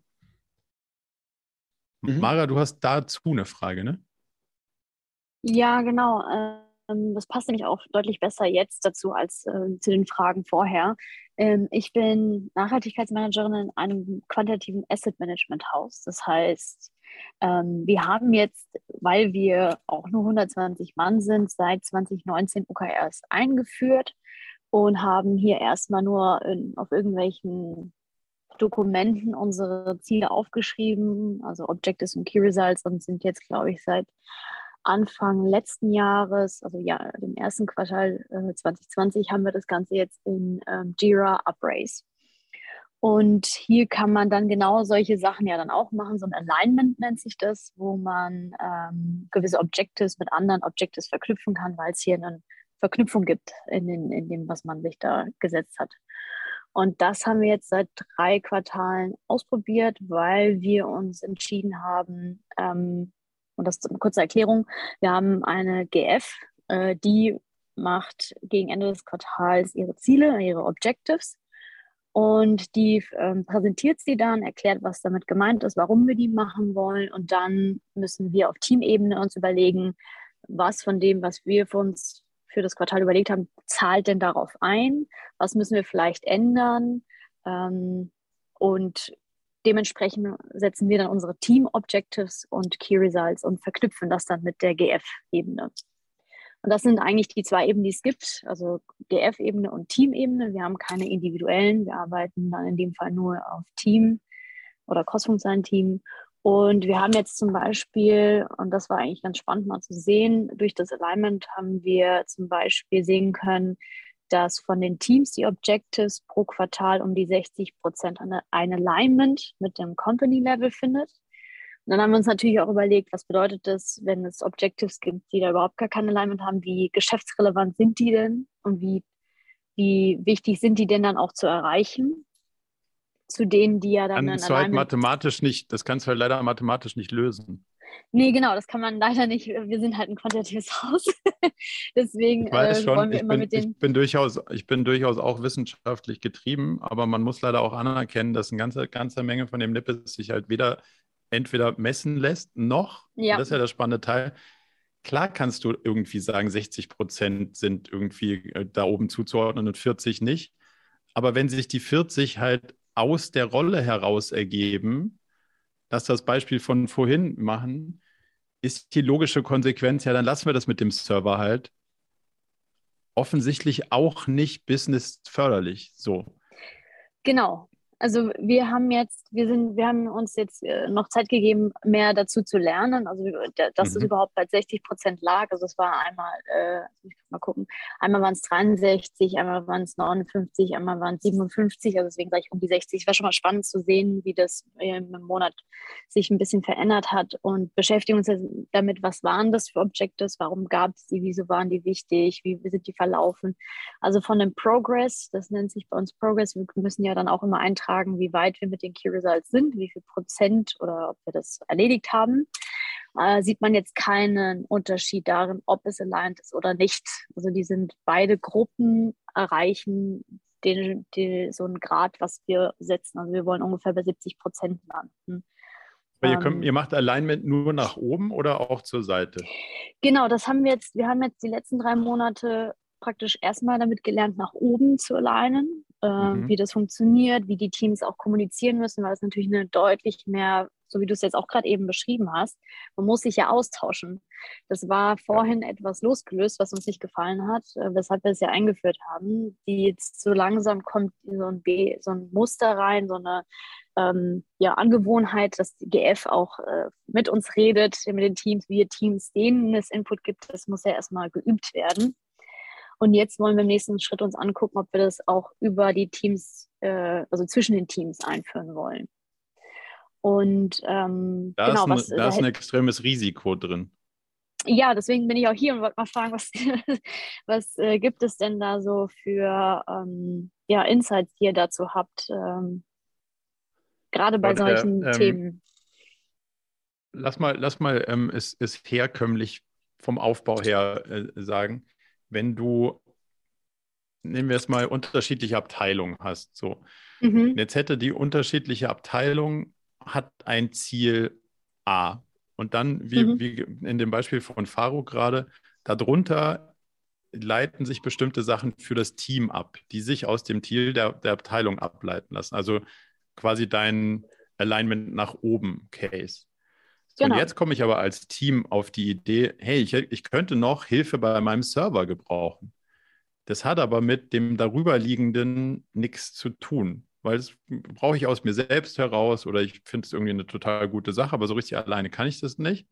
Mhm. Und jetzt hätte ich ja gerne Hilfe aus deinem Team, weil die Leute, die in deinem Team sind, die können genau das, was ich brauche. Mhm. Und jetzt mache ich einfach dieses Alignment und sage, ah cool, jetzt brauche ich nämlich auch von euch Ressourcen. Am Ende des Tages ziehe ich ja sozusagen an deiner Verfügbarkeit. Ja. So, und jetzt ist die Frage, ob du diese Tür aufmachen willst. Oder andersrum, was passiert, wenn du sie aufmachst? Bisher war ja der, die Logik, wenn du es nach oben alignen kannst, ist alles super. Wenn du es nicht nach oben alignen kannst, musst du dir die Frage stellen, macht es trotzdem Sinn? Beispiel Server. Ja, macht trotzdem mhm. Sinn. Und ich kann es alleine dann mhm. ist es okay. Mhm. Wenn du es nicht nach oben alignen kannst und du es nicht alleine kannst, bist du gut beraten, wenn du es nicht machst, weil dann kommt ja genau der, da, damit öffnest du ja sozusagen die Tür für, hey, alles zusätzlich zu dem, auf das wir uns fokussiert haben, ist okay. Mhm. Und da würde ich ja. sozusagen, sobald du anfängst, dieses Alignment auf der ähm, auf, der, auf dem Eye-Level sozusagen zu, zu mhm. ähm, ermöglichen, müsste die Regel sein, ja, Alignment auf der Ebene ist total hilfreich. Wir haben das in der vorhin angesprochenen ähm, Google Sheets-Vorlage auch. Das nennt sich Cross-Functional mhm. Alignment. Mhm. Ja, das ist total hilfreich, weil dann weiß ich, ich kann das nicht alleine und ich habe dir das gesagt und du sagst, ich mache das passende Gegenstück dazu. Mhm. Aber das, das finale Rational daran ist, das machen wir beide nur, wenn es auf der übergeordneten Ebene auch ein Alignment gibt. Also sozusagen, ich spiele es ja. aus meinem Team in die Abteilung und du spielst aus deinem Team in die Abteilung und in der Abteilung finden wir das Ziel, warum wir das beide machen sollten. Und dann ist genau, momentan, es, dann hat. Sorry. Nee, sag. Genau, das ist, äh, das ist genau das, was wir jetzt momentan machen. Wir haben die GF, die die Objectives haben und dann reden wir zwar zwischen den Teams genau darüber, ähm, hey, das Ziel, hast du das gesehen? Ähm, da, da, passt gerade das, was wir machen, drauf ein und ihr seid damit eingeplant. Und dann schreiben wir praktisch unsere Ziele separat voneinander und verknüpfen die da. Und das war halt dann irgendwann die Überlegung, gibt es, würde es denn ein, ist das ein Potenzial, was verloren geht, dass wir nicht auch untereinander allein. Ja, ihr allein schon dann ja. untereinander, halt nur, wenn du anfängst. Indirekt, ja. Genau, das, das mhm. Alignment aufzumachen, ohne dass es dieses fokussierende Rational auf der übergeordneten Ebene ist, dann kann ich plötzlich alles, also dann komme ich mit allem, was mir einfällt. Ja. Und die auf der Company-Ebene sagen wir, ah, das ist nicht wichtig für mhm. dieses Quartal, deswegen machen wir es nicht. Aber jetzt kommst du von der Seite und sagst, ja, auf der Company-Ebene haben wir gesagt, wir machen das nicht, aber ich würde es trotzdem gerne machen und du sollst es auch gerne machen und lass es uns doch über den Weg alleinen. Ja. Damit hebelst du ja komplett die, die gesamte Logik aus. Und deswegen okay. würden wir, also da würde ich sozusagen sagen, an der Stelle solltet ihr eher aufpassen, die Tür nicht aufzumachen, weil dies, mhm. durch die geht alles durch. okay, sehr gut. Nee, das hat schon mal geholfen, weil ähm, das Ganze jetzt noch sehr neu für uns ist. Aber es, es macht zumindest Spaß. Und das Letzte, was ich habe äh, noch äh, von meinen Kollegen ähm, als, als Frage mitbekommen habe, ist tatsächlich, ähm, und das geht auch an alle anderen, die hier mit dabei sind, kennt ihr das, dass Objectives ähm, über zwei Quartale geschleppt werden, weil man sie im ersten nicht richtig fertig gemacht hat. Ähm, gibt es manche Teams, die sich das dann im zweiten Quartal dann auch noch aufschreiben oder vielleicht sogar ein drittes Quartal. Was für eine Erfahrung gibt es da, wie man damit umgeht und wie oft passiert sowas oder wie, wie geht ihr? Was, was sind so Dauern. die Insights? also, ja, klar, weil der, der, der realistische Teil ist ja, wir leiden ja alle an chronischer Selbstüberschätzung. So. Und wenn du eine Gruppe von Leuten auch noch schätzen lässt, was sie in einem Quartal hinkriegen, dann ist das absurd viel. Und der ja. durchschnittliche Zielerreichungsgrad liegt bei sowas wie 30 Prozent über alle Teams, die wir sehen. Echt? Okay. Weil wir uns so, halt gesetzt haben, wir müssen irgendwo bei 70 landen. Und mit dem, vor dem so. Hintergrund, dass wir bei 70 landen müssen, planen wir dann davon, was wir denn überhaupt dann, was können wir denn erreichen, damit wir auf 70 kommen. Ja, aber also die Erfahrung ist, es ist meistens viel zu viel. Ja. So. Und, und nochmal, also das ist nochmal ein anderer Aspekt. Das 70 ist das Ergebnis. Und das Ergebnis ist in einer komplexen Welt nicht zwingend quasi linear korreliert mit der Bemühung. Das heißt, die, ja. das ja. heißt die, die, Zeit, die du da reinsteckst, ja. das, ist ja, das ist ja der ganze Trick bei der Geschichte. Ich versuche ja ein besseres Ergebnis rauszuholen und es nicht über den Hebel meiner Bemühungen respektive der Zeit, die ich da reinstecke, zu lösen, sondern mhm. über schlauer drüber nachdenken und einen anderen Weg zu versuchen. Und dann kann auch, und das ist ja diese 10x-Logik, dann kann auch was zehnmal so Gutes rauskommen, aber ich habe die gleiche Zeit dafür gebraucht. Mhm. Aus der Ecke kommt ja 70 Prozent. So wie mhm. du gerade mit über die 70 Prozent zumindest mal gesprochen hast, würde ich den Rückschluss zulassen, dass, das, dass ihr das versucht, über den Hebel der Ressourcen zu kalibrieren. aber das ist ein anderer Hebel. Also ich mhm. versuche so und so viel Sachen zu machen und wie viel dann da rauskommt, ist idealerweise nicht von dem Versuch, es mit mehr Energie zu lösen, beeinflusst, sondern über den Lösungsweg. Mhm. Und deswegen ist das, also deswegen ist unsere Beobachtung, die meisten Teams nehmen sich sau viel vor. Ja. Und bei 30 Prozent meine ich nicht, dass, dass die Wege dann schlecht sind, sondern die haben sich einfach so viel vorgenommen, dass sie zu den Sachen, die eigentlich Wirkung hätten erzielen sollen, in Teilen gar nicht gekommen sind. Und deswegen können wir überhaupt nicht beurteilen, ob der Weg gut war oder schlecht oder viel gebracht hat oder nicht viel gebracht hat, weil mhm. man einfach nicht fünf Bälle in die Luft geworfen hat, die man hätte auch jonglieren können, sondern zehn oder sieben. Und dann sind halt mhm. ein paar davon unbeachtet zu Boden gefallen. Und dann kann ich auch nicht sagen, hat das jetzt was gebracht oder nicht? Nee, keine Ahnung, ich habe mir fallen lassen. Mhm. Aber wir ähm, beschränken die Teams an, wie viele Objectives sie schreiben dürfen. Kann, ja. kann das sein, dass, dass bei denen, die dann. sind die dann zu groß. Wir haben, ähm, wir dürfen maximal fünf Objectives und maximal ja. fünf Key Result pro Objectives. Also fünf mal wir fünf. würden 5.4 sagen, aber also de deine Frage war ja, kommt es vor, dass das ja, Objective das ja. ins nächste Quartal ja. gezogen wird? Genau. Ja, das kommt vor. Was ist die Antwort? Kleineres Objective. Mhm. Weil, also die Dinger sollen so groß geschnitten sein, dass sie in dem Quartal abgeschlossen durch die Tür kommen. Mhm. Wenn du sagst, wow, ich habe also Beispiel neue Webseite, je nachdem, wie groß man so als Unternehmen ist, ist das halt für ein Quartal vielleicht ein bisschen groß.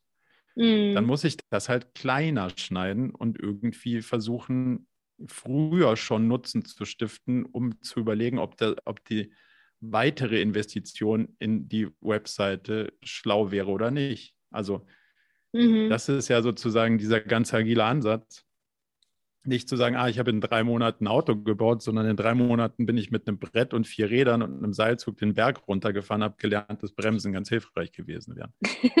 so. Das ja. ist ja der, der Ansatz. Und wenn du jetzt sagst, ja, aber ich stelle immer wieder fest, unser Objective ist, wir bauen ein Auto und wir kriegen es nicht hin in drei Monaten, mhm. dann, dann muss man halt mit diesem Agilitätsblick da drauf und sagen, okay, was ist denn das, das kleinere Teil? Was aber möglich ist, aber nicht mhm. der kleinere Teil der Bemühungen, sondern der kleinere Teil des Ergebnisses. Also welchen Outcome kann ich schon in dem Quartal abgeschlossen erzielen? Mhm. Da, das ist die, das ist sozusagen die Denkrichtung, die deine Frage ursprünglich beantwortet, weil ja. wir wollen es ja genau nicht zu sagen, ah, jetzt wurschteln wir nochmal an dem gleichen Thema rum im Quartal, haben aber nichts gelernt so unterwegs. Und das ist ja genau mhm. den Teil, den wir, den wir nicht haben wollen. Ja, das also ist ja, sehr gut. Ja, es kommt vor, aber es gilt, es zu vermeiden. So würde ich es zusammenfassen. Ja, ja. Gut. Soweit ähm, beantwortet? Ja, absolut. Also das mit dem Auto war auch ein super Beispiel. Das nehme ich direkt so mit. ähm, ja, ähm, wir haben wir haben leider immer äh, mal wieder solche ähm, ja, Themen, die dann auf einmal ähm, an das OKR-Team, was wir haben, ist das eine kleine Gruppe, die sich hier bei uns damit beschäftigt, wie, wie sich OKR bei uns weiterentwickeln, wo sind äh, Hindernisse, was passiert in den Teams, was für Hilfestellung brauchen die. Und gerade das war jetzt eine Frage, die ähm, die GF und auch die Teams interessiert haben, um zu verstehen, was machen wir eigentlich damit. Und ich glaube, dass das deutlich helfen kann. Genau. Vielleicht ähm, noch ein, an der Stelle eine mhm. Einladung an die GF. Es wäre, also die mhm. Blickrichtung zu ändern und zu sagen, nicht ich definiere die Ziele und dann müssen die anderen davon abschreiben und ableiten, was sie dazu beitragen können, sondern wie ich es vorhin versucht habe zu skizzieren, ist ja andersrum spannend. Ich will ja als Geschäftsführung überhaupt gar nichts vorgeben. Also wenn der Laden in die richtige Richtung läuft und ich muss hier mhm. überhaupt nicht eingreifen, kann ich ins Schwimmbad gehen. Das ist das, wie ich das einstellen will. Ja. Und selbst ja. wenn du es versuchst, ist es schwierig genug. Also ich darf ja, aus Erfahrung berichten, meine Zeit im Schwimmbad ist begrenzt, obwohl ich es versuche. So. so, und jetzt ist ja die Frage, wie stellst du es an, dass du die Organisation so einstellst, dass die von sich aus zu den Zielen kommt, wo du als Geschäftsführung sagst, geil, hätte ich auch so gesehen. Genau, deswegen. Ja, das ist das Spiel. Wenn, solange ja. ich dir aber sage, hey, das ist das, was rauskommen soll, schreib mal ab und sag mal, was du davon, also was du dazu beitragen kannst, trainiere ich den Muskel natürlich nicht, dass die Organisation von sich selbst auf die Themen kommt. Mhm.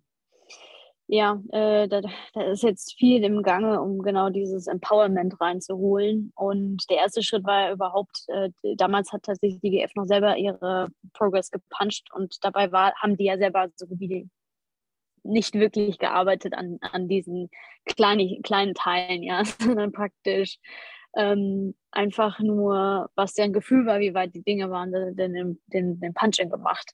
Ähm, und wir haben halt gesagt, das ergibt gar keinen Sinn, weil diejenigen, die daran arbeiten, die sind die Teams und deswegen sollte das auch allein sein und eben nicht noch zusätzlich irgendwelche ähm, nicht vorhandenen Projekte, die bei den GFs liegen, ähm, äh, ja, aufgeführt werden. Und jetzt der nächste Schritt, und das funktioniert so langsam auch, ist, dass äh, bevor die GF mit ihren Objectives kommen, äh, dass die wiederum sich vorher mit den Teams mal unterhalten, was kommt im nächsten Quartal. Und trotzdem ist momentan der, der, die Ausgangslage so, dass sie das halt eben stolz präsentieren und wir uns dann äh, überlegen, wie können wir da, da, da, einen Beitrag dazu leisten.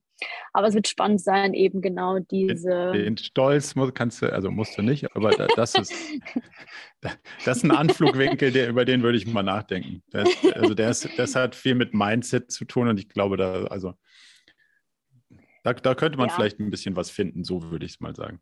Ja, Genau, aber das war schon, also wie gesagt, das mit dem Alignment war mal spannend zu hören und auch mit der Anzahl der Objectives, beziehungsweise gerade dieses äh, Mitschleppen waren zwei Themen, ähm, die uns jetzt nochmal ein bisschen beschäftigt haben, jetzt gegen, gegen Jahresende.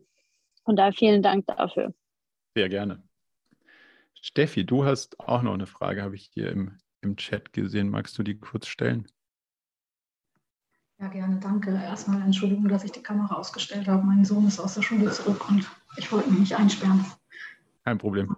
Also ähm, ich ähm, habe den Daumen hoch bekommen äh, von uns bei der Geschäftsführung, äh, den Kollegen, dass ich eine Fortbildung machen kann und bin jetzt gerade eben noch am Überlegen, ob ich äh, tatsächlich OKR Framework oder OKR Champion ähm, vorschlage ähm, als äh, Fortbildung ähm, die Rolle wäre halt dann schon für mich eher die, so im Moment bin ich auch äh, Nachhaltigkeitsbeauftragte, also das wäre schon eher die Umsetzung. Allerdings könnte ich auch diejenige sein, die dieses OKR-Framework in die Firma reinbringt. Deshalb würde ich mich doch nochmal interessieren, Entschuldigung, falls ich die anderen langweile, ähm, was jetzt der Unterschied wäre oder ja, welche Fortbildung besser wäre jetzt für, für diesen kurz angerissenen Starten von mir muss ich nochmal, damit ich nicht irgendwie Quatsch antworte, besser verstehen. Mit OKR Framework meinst du was genau? Ähm, mein Infostand ist halt jetzt, dass ihr eine Eintagesschulung anbietet ja, okay. oder eine Zweitagesschulung. Okay, dann, dann habe ich, das, hab ich das verstanden. Die, ähm,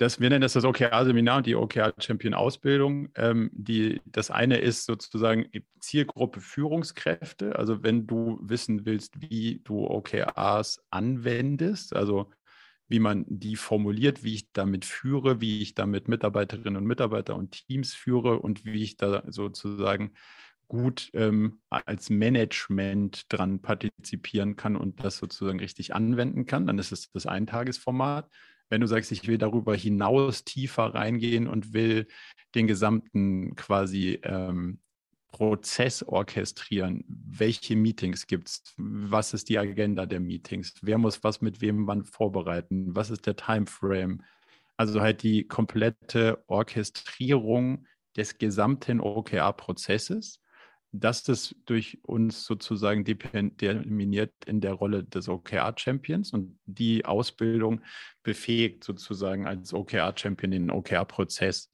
ganzheitlich in dem Unternehmen zu steuern und die Führungskräfte bei der Anwendung auch zu coachen, äh, mit den richtigen Fragen hinzugehen und zu gucken, wie kann man denn die OKR-Qualität irgendwie verbessern, aber auch so ein bisschen in die Ecke zu leuchten, die wir gerade mit Mara diskutiert hatten, so, hey, wie kann man denn Mindset ein bisschen beleuchten, verändern? Wie kann man diesen damit resultierenden Change-Prozess vor allem auch nicht zwingend steuern, weil es, es, es muss nicht sein, dass ein OKR-Champion oder eine OKR-Champion gleichzeitig den gesamten Change-Prozess verantwortet, aber es ist zumindest mal wichtig zu wissen, was gibt es da für Prozesse, die laufen, aus welcher Ecke könnte das kommen und in welchen Ebenen muss ich denken, um auftretende Probleme richtig zu adressieren. Und das ist sozusagen der Umfang dieser OKR-Champion-Ausbildung, um das so ein bisschen zu kontrastieren. Ist das damit klarer geworden? Jo, danke. Bitte, gerne. Wenn du Fragen hast, kannst du uns da natürlich jederzeit noch irgendwie ähm, eine Nachricht checken und beantworten wir gerne auch dem, auf dem individuellen Weg. Jetzt gucke ich mal so kurz auf das Zeitfenster. Wir hätten noch, wenn es noch von euch Fragen gibt, können wir noch eins, zwei Themen beleuchten. Ich hätte gerne noch einen ja. kurzen vielleicht. Ähm, ich müsste ich, leider ich versuche um ich bin immer nicht, bin, ich bin immer nicht so gut in kurzen Antworten, aber ich, ich, ah, okay. ich gebe mein Bestes. Äh, ich habe ja auch gesagt, ich stelle nur eine kurze Frage. Die Antwort kann gerne. Ja. ähm, jetzt so in der Einführungsphase ist ja die Überschrift OKR Akzeptanz für mich so eine, so eine große Aufgabenstellung. Also ich habe das lange jetzt begleitet, ähm, auch in der Gestaltung und auch so ein Mindset, dass nicht alles sofort klappen muss. Man muss sich damit auseinandersetzen. Und klar, in der Situation sind viele Teilnehmer erstmal so in der Konsumentenhaltung und sagen, ah, cool, Faruk macht das, der erklärt das ganz geduldig, alles schön. Dann, als man jetzt so äh, seine Sachen selber machen will, dann kommen logischerweise, es war zu erwarten, äh, ja, ich habe keine Zeit gehabt, ich habe ja meine Arbeit erledigt. Nachvollziehbar, dass das jetzt ja. so ein Gedanken, so ein Change erstmal kommt. Äh, was sind die Benefits eigentlich? Die müssen jetzt mehr akzeptiert werden. Gibt es denn da irgendwelche Best Practices, wo man sagen kann, ähm, so kann ich die OKR-Akzeptanz aufrechterhalten? Über eine Frustrationszeit, wo man sagt, es kostet mich Zeit, jetzt muss ich nachdenken und wieder falsch formuliert. Also all das, was so einem halt am Anfang passiert. Ja. Hm. Ich glaube, du musst es hinkriegen, dass der wahrgenommene Benefit über dem Aufwand liegt. So. Weil sonst hast du natürlich irgendwie eine Gleichung, die negativ wird und dann sagt einer, das kostet mich mehr, als dass es mir bringt. Das ich, würde ich so sagen, ist das Optimierungsmodell, nach dem du dich richten solltest. Also musst du natürlich klar machen, so erstens, was sind denn die Benefits? Und die sind ja, ich kann, also ich denke, weil du gerade gesagt hast, puh, das ist anstrengend. Ja, das ist anstrengend und es wird es immer bleiben ich denke darüber nach, wo investiere ich meine Ressourcen am sinnvollsten. Das ist eine Investitionsentscheidung, die ist nicht einfach, die bleibt anstrengend. Aber wenn ich das mal gemacht habe, kann ich danach viel gewissenhafter sagen, ich bin sicher, dass die Bälle, die ich in die Luft geworfen habe, die richtigen sind für den Moment. Und jetzt konzentriere ich mich dabei darauf, die in der Luft zu halten und kann den ganzen Noise um mich rum, wenn dann der, einer von den anderen Bällen anfängt zu blinken, kann ich sagen, ich habe mir den angeguckt. Der ist sicher spannend, interessant und vielleicht auch wichtig, aber er ist nicht so wichtig, dass ich ihn jetzt in die Luft geworfen habe. Und deswegen lasse ich den da mal liegen. Das heißt, die Investition ist, mir alles anzugucken, in Ruhe zu überlegen, worauf will ich mich wirklich fokussieren und danach konsequent aber auch danach zu handeln. So, und das heißt, die Gleichung wird dann positiv, wenn du die anderen Bälle danach drei Monate in Ruhe lässt. Und jemanden, der sagt so, hey, guck mal, Frau, ich habe noch sieben Bälle für dich gefunden. Willst du die nicht auch noch haben? Sagen, hey, cool, vielen Dank, ich lege die mal auf den Stapel. Ich gucke mir die dann beim nächsten, bei der nächsten Iteration an. Oder wenn du sagst, hey, der Ball ist so hot, wenn du den jetzt nicht nimmst, dann ist der kaputt. Und also es ist der größte Ball, also das wird der Ball. Dann würde ich sagen, okay, cool, gucke ich mir an. Wenn es nicht der größte ist, müssten wir echt nochmal über deine Einschätzung reden, aber ich gucke mir das an. Und wir führen die Diskussion, welchen lege ich davon, den fünf, die ich in die Luft geworfen habe, wieder hin. es ist nicht so ein, ich werfe noch zwei, drei Bälle zusätzlich in die Luft, sondern ich bleibe dabei, ich kann nicht mehr als fünf. Deswegen, wenn du mir noch einen zuwirfst, lege ich einen anderen wieder hin. So, und das befordert ja eine gewisse Konfidenz, also eine gewisse Sicherheit, dass ich dann schon auch die richtigen Bälle rausgefischt habe, um dann zu sagen, egal was mit was du kommst und egal was mit dem Ball ist, der jetzt, den ich da hingelegt habe, das ist schon okay. Das ist eine gewisse Form der Triage, zu sagen, ja, das schreit was, aber das ist jetzt nicht dran. Das kann ich jetzt nicht machen. Und die Zuversicht, die ich daraus ziehe, einem strukturierten Prozess zu folgen, das bewertet zu haben, um danach sozusagen zuversichtlich diesen Weg auch konsequent zu beschreiten und nicht doch wieder Dienstagmorgen allem hinterher zu springen, was auf meinem Schreibtisch irgendwie sich wohlfühlt. Das ist der, das ist auf der Haben-Seite. So. Und solange du das Gefühl erzeugen kannst, nachweislich, dass dieses schlau drüber nachdenken, was anstrengend ist und Arbeit ist, dem Gefühl überwiegt, oh Gott, oh Gott, jetzt habe ich aber gar nicht alles unter Kontrolle und jetzt wird aber so viel und jetzt muss ich aber, jetzt muss ich aber wirklich nochmal gucken, ob nicht da was dabei ist, was ich jetzt nicht doch morgen machen muss. Dann bist du auf dem, auf dem Pfad, wo es für Leute auf der ganz operativen Ebene einen Benefit liefert und dann werden sie es auch gerne machen und akzeptieren. Und zweiter Punkt, wenn aus deiner sozusagen aus der, aus der Führungsebene, ob das wie vorhin besprochen, diese Lead-Link, Piraten, Kapitäne, was auch immer Beziehung ist, oder so eine klassische Abteilungsleiterin, Teamleiter, wie auch immer, Hierarchieebene, ist, wenn, wenn die Ebene über mir glaubt, dass das mit den OKRs als Kapis ist, und mir irgendwelche Themen trotzdem diktiert, dann brauche ich mich auch nicht wundern, wenn die da drunter sagen, was soll denn das jetzt alles werden? So hält es ja sowieso hier keiner dran, warum sollen ich mich daran halten? Ähm, was ich damit sagen will, ist, das funktioniert hervorragend, wenn du dir das so vorstellst wie so eine, wie so eine Puppe, so eine Marionette. Es hat ja oben so ein Kreuz. Wenn oben einer an dem Kreuz zieht, habe ich noch nie gesehen, dass unten einer die OKR-Bälle hat fallen lassen. Wenn dir aber einer bei der Marionette die Arme hält und aber keiner oben an dem Kreuz zieht, brauchst du dich nicht wundern, wenn, sobald du den Arm loslässt, das ganze OKR-Konstrukt ineinander zusammenfällt.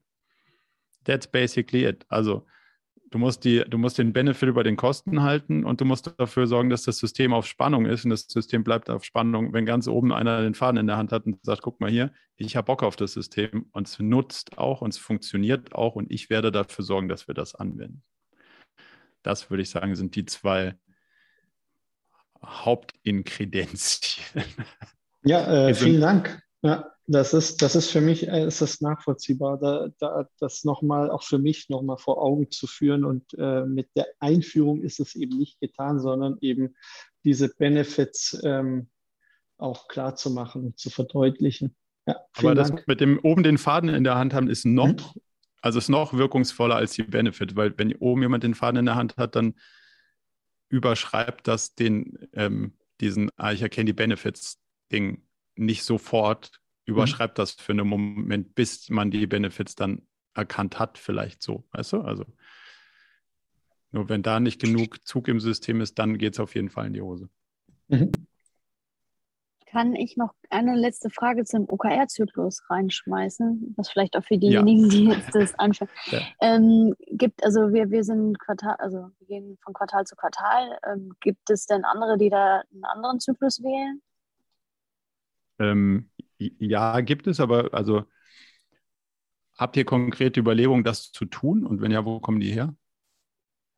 Ähm, wir haben uns jetzt halt nur gefragt, ähm, ob man am Ende, ups, sorry, ob man am Ende vielleicht zu viel Zeit äh, pro Quartal damit verwendet, die jedes Mal zu neu zu definieren und ob man deshalb zum Beispiel alle vier Monate den Zyklus neu startet statt drei. Sowas, das war aus der Ecke kam das mal. Mhm. Also unsere Beobachtung ist, die drei Monate sind das ideale Verhältnis zwischen Aufwand und quasi Treffsicherheit. Also es hat ja eine, das hat zwei Dimensionen. Die eine Dimension ist, wie gut kannst du die Ziele abstecken? Also über drei Monate zu reden und ungefähr einzuschätzen, wie viel Aufwand das ist, wie viel, wie viel ähm, Power du brauchst, um das hinzukriegen und was die Effekte davon sind, ist einfacher, als es über vier Monate zu machen und damit richtig zu liegen. Das ist sozusagen eine, die, die Forecast-Qualität, die da drin steckt, ist ähm, bei drei Monaten im Verhältnis zu dem Aufwand, den du reinsteckst, finden wir unserer Beobachtung nach am besten. Und das Risikoverhältnis. Also wenn du drei Monate die falschen Ziele verfolgst, ist es nicht so schlimm, als wenn du vier Monate die falschen Ziele verfolgst. Und das lernst du halt dann einen Monat später. Ja. Okay, super. Vielen Dank. Danke, Fauk. Danke, Mara, für die Frage. Ich denke, damit haben wir jetzt unseren zeitlichen Rahmen, glaube ich, ganz gut, ganz gut ausgenutzt, auch wenn es eine, eine kleine illustre Runde war und wir irgendwie in verschiedene Themen tiefer eingetaucht sind. Hoffe ich, es hat euch ein bisschen A, Freude gemacht und B, ein paar Impulse geliefert, die, die euch irgendwie was bringen konnten. Und ähm, seid gerne eingeladen, als Anja, du hattest das vorhin gesagt, als als Stammgäste auch in, der, in, der, in einer der nächsten Runden vorbeizuschauen und eure Erfahrungen zu teilen. Danke. War Vielen Dank. Sehr spannend. Danke. Ja. Das freut mich. Dann einen schönen Abend euch allen noch. Tschüss. Ebenso. Ciao. Ciao. Danke. Ciao.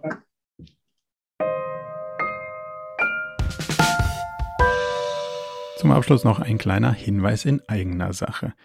Wir haben ja nicht nur diesen spannenden Podcast, sondern auch einen Newsletter, bei dem wir uns versuchen, so aus unterschiedlichen Perspektiven dem Thema zu widmen, wie man eigentlich sein Leben und ein Unternehmen heute so wirklich führen kann und soll. Von daher gibt es da einmal im Monat ähm, ganz spannende Perspektiven und natürlich kriegt ihr über den Weg auch immer mit, welche neuen Podcast-Episoden stattfinden, welche Events wir vielleicht online haben und viele andere Sachen. Von daher meldet euch am besten gleich zur Mailingliste an unter murakami.com slash newsletter.